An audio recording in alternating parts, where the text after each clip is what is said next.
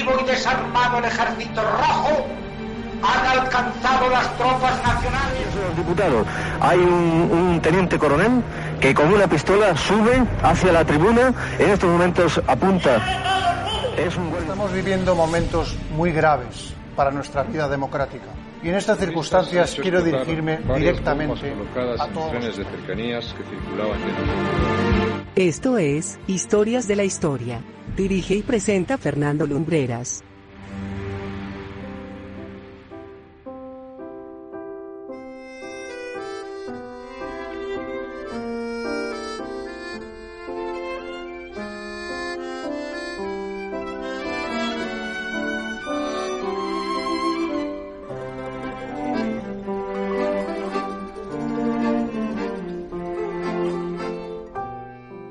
Muy buenas noches amigos, bienvenidos a Historias de la Historia. Ahora que en muchas partes del mundo nos obligan a quedarnos en casa a ciertas horas o en ciertos lugares todo el día, queríamos traeros al presente una de esas vidas marcadas precisamente por lo contrario, por los grandes viajes.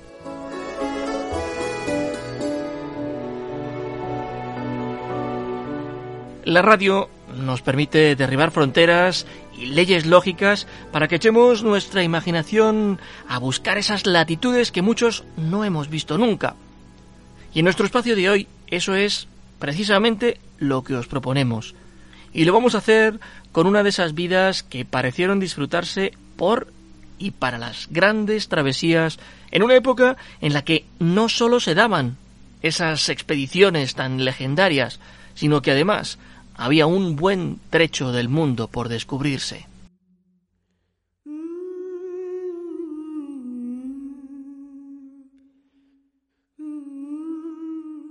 Esta noche aquí, en Historias de la Historia, os presentamos a un personaje trascendental para la historia de la navegación. Viajaremos por la vida del gran almirante portugués Vasco de Gama.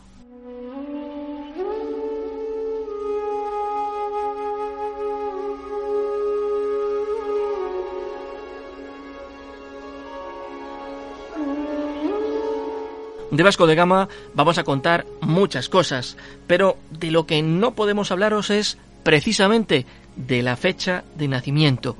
Se sabe que pudo haber sido entre 1460 y 1469, y que lo hizo en una preciosa localidad de pescadores del Alentejo portugués, Sines.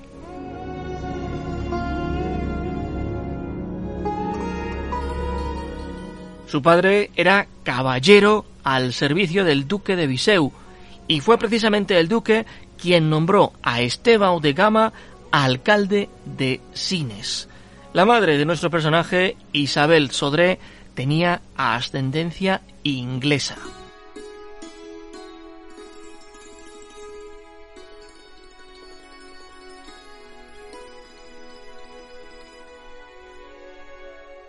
La vida de Vasco de Gama en su infancia y adolescencia es un completo misterio. Hay quien ha especulado que pudo haber estudiado en la ciudad de Évora, que allí pudo haber aprendido de navegación, que incluso uno de sus maestros pudo ser el español Abraham Zacuto, el historiador judío que además fue uno de los consejeros del rey Juan II de Portugal.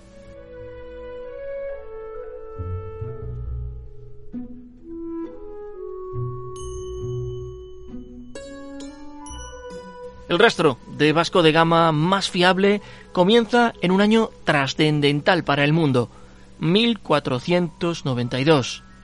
Aquí nos encontramos un edicto real por el que se enviaba a nuestro personaje a la localidad de Setúbal con la intención de que apresara unos barcos franceses.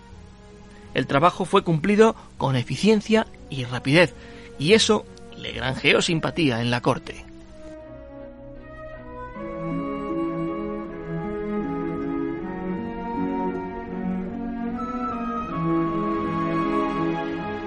El descubrimiento de América por parte de la corona de Castilla hizo que esta y la de Portugal tuvieran algunas rencillas.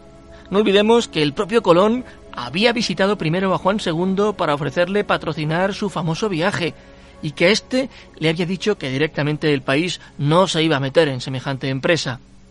Sabedor el monarca al uso que había cometido un error garrafal y que la hegemonía del comercio en el Mediterráneo también estaba en manos de españoles, franceses e italianos, había que reconducir la situación hasta aspectos más favorables.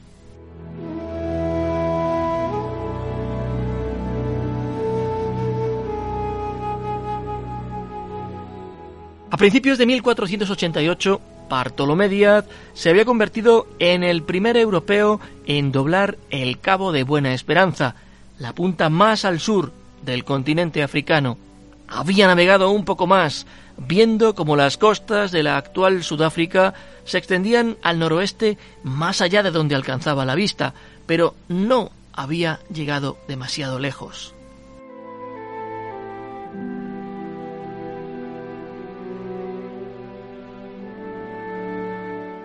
En 1453, unos años antes, los turcos otomanos habían tomado Bizancio y el comercio por el Mediterráneo se había convertido en una empresa costosa y bastante limitada.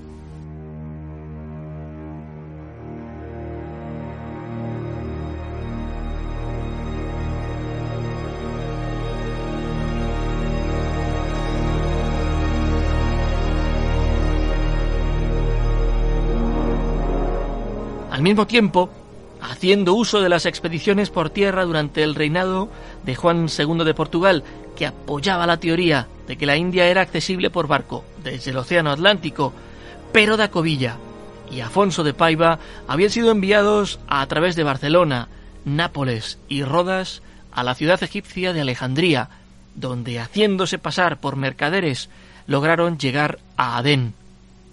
Allí se separaron, Paiva se dirigió a Etiopía y murió de peste. No realizó ningún tipo de informe.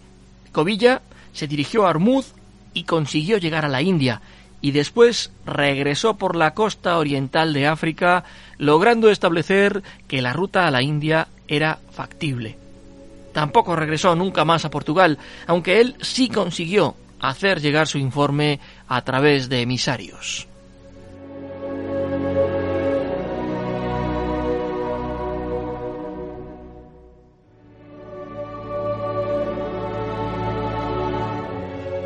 Faltaba solo un navegante que demostrara el vínculo entre los resultados de Díaz y Corvilla para inaugurar una ruta comercial, la ruta de las especias, potencialmente lucrativa por el Océano Índico. La tarea fue asignada en principio a Esteban de Gama, el padre de Vasco de Gama. Sin embargo, dada la muerte del monarca en julio de 1497, el mando de la expedición fue delegado por el nuevo rey Manuel I de Portugal en vasco, posiblemente teniendo en cuenta su buen desempeño al proteger los intereses comerciales portugueses de las depredaciones por los franceses a lo largo de la costa de oro africana.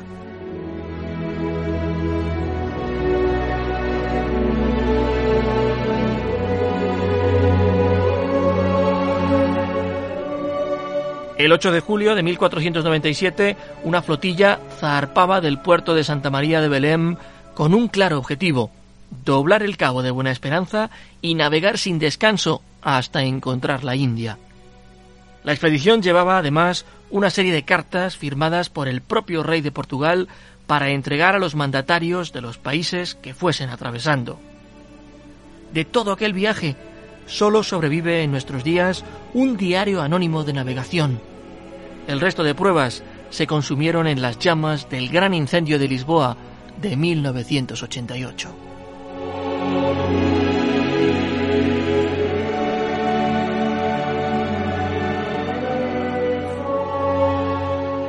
La expedición zarpó acompañada de Bartolomé Díaz, que siguió en una carabela rumbo hacia San Jorge de la Mina, siguiendo una ruta ya experimentada por los navegantes anteriores a través de la costa africana y luego de la isla de Tenerife y del archipiélago de Cabo Verde. Después de alcanzar la costa de la actual Sierra Leona, Vasco de Gama se desvió hacia el sur por el océano abierto, cruzando la línea del Ecuador en busca de los vientos del oeste del Atlántico Sur, que Bartolomé ya había identificado en 1487. Esta maniobra, conocida como la Volta do Mar, fue exitosa y el 4 de noviembre de 1497 la expedición había llegado de nuevo a la costa africana. Después de más de tres meses, los barcos habían navegado más de 6.000 kilómetros de mar abierto, el viaje más largo conocido hecho en alta mar hasta la fecha.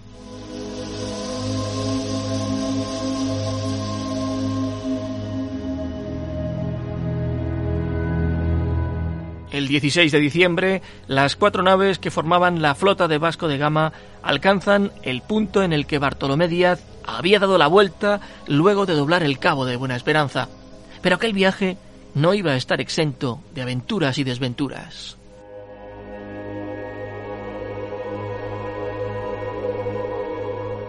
El 2 de marzo de 1498, completando el contorno de la costa africana, la flota llegó a Mozambique después de haber sufrido fuertes temporales y de haber sofocado el propio capitán con mano de hierro una revuelta de los marineros.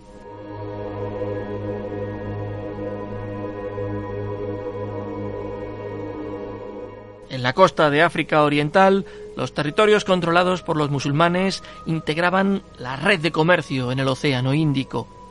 En Mozambique encontraron los primeros comerciantes indios. Inicialmente bien recibidos por el sultán, que les confundió con musulmanes, les proporcionaron dos pilotos.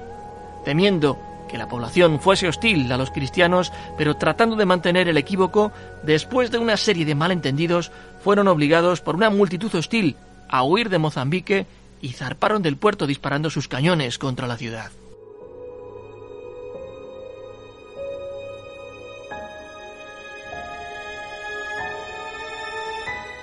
El piloto que el sultán de la isla de Mozambique les proporcionó para conducirle a la India había sido secretamente instruido para entregar los navíos portugueses a los gobernantes árabes de Mombasa. Pero una casualidad hizo descubrir la emboscada y Vasco pudo continuar.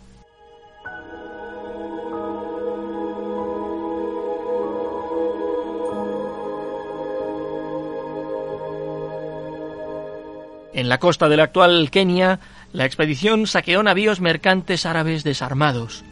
Los portugueses se convirtieron en los primeros europeos en visitar el puerto de Mombasa, pero fueron recibidos hostilmente y hubieron de marcharse pronto.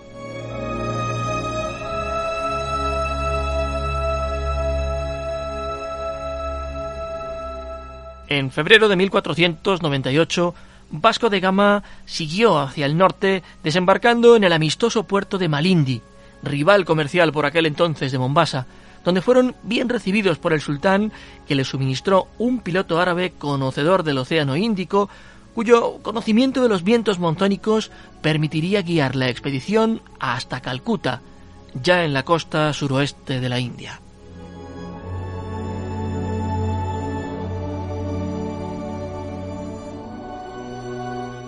El 20 de mayo de 1498, la flota llegó a la localidad india de Kapakadabu, cerca de Calcuta, en el actual estado indio de Kerala, habiendo establecido la ruta del Cabo y abriendo la ruta marítima desde Europa hasta la India.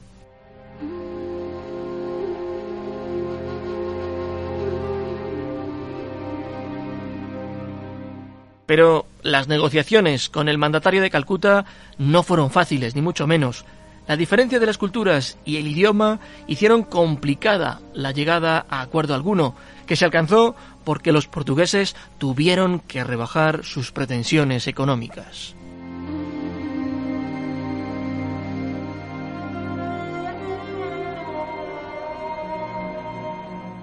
El viaje de regreso se inició el 24 de agosto de 1498, pero nuestro personaje cometió un error garrafal. Ignoró los vientos del monzón que a la ida le habían hecho ahorrar mucho tiempo de travesía a vela. Casi a duras penas consiguieron alcanzar el puerto de Malindi, donde falleció más de la mitad de la tripulación, y el resto estaban bastante afectados por una enfermedad típica de los marineros de aquella época, el escorbuto.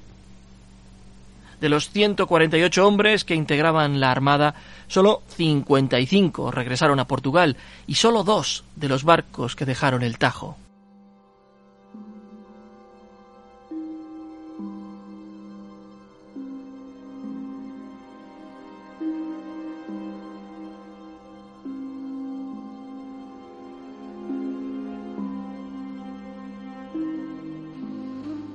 Vasco de Gama regresó a Lisboa en septiembre de 1499, un mes después que sus compañeros, pues tuvo que enterrar a su hermano, fallecido en las Islas Azores.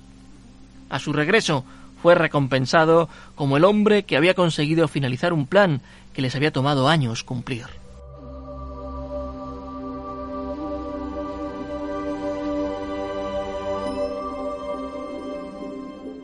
Regresaría a la India en 1502 ya con 20 buques de guerra y una tercera vez en 1524 en un viaje con muchas connotaciones. Habían pasado más de 20 años sin que volviera al mar, ya se había convertido en todo un aristócrata. Durante la travesía, Vasco de Gama contrajo la malaria poco después de llegar a Goa y murió en la ciudad de Cochín en la víspera de la Navidad de 1524.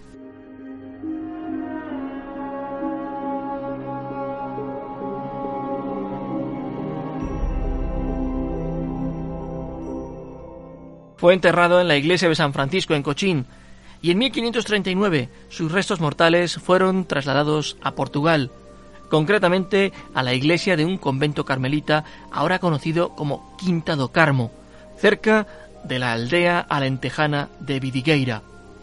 En este convento estuvieron sus restos hasta 1880, cuando fueron trasladados al monasterio de los Jerónimos de Belém, que se construyó poco después de su viaje con los primeros beneficios del comercio de especias, estando junto a la tumba de Luis Vaz de Camoes. No obstante, algunos argumentan que los huesos de Vasco de Gama se encuentran aún en la ciudad alentejana.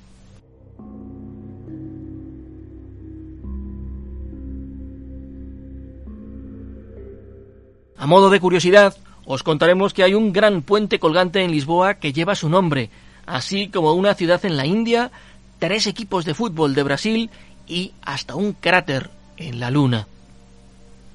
Vasco de Gama ocupa el puesto 86 en la lista de las 100 figuras más influyentes de la historia que realizó Michael Hart.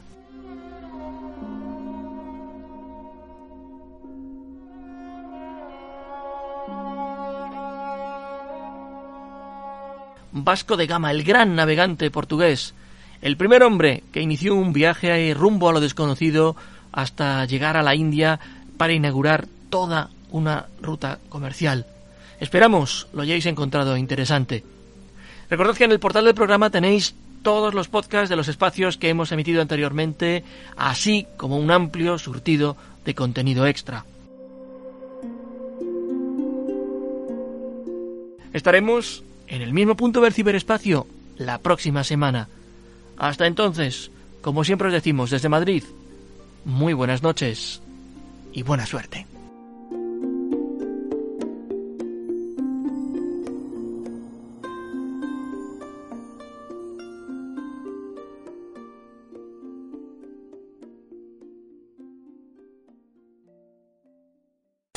Viva Radio, tu radio de viva voz.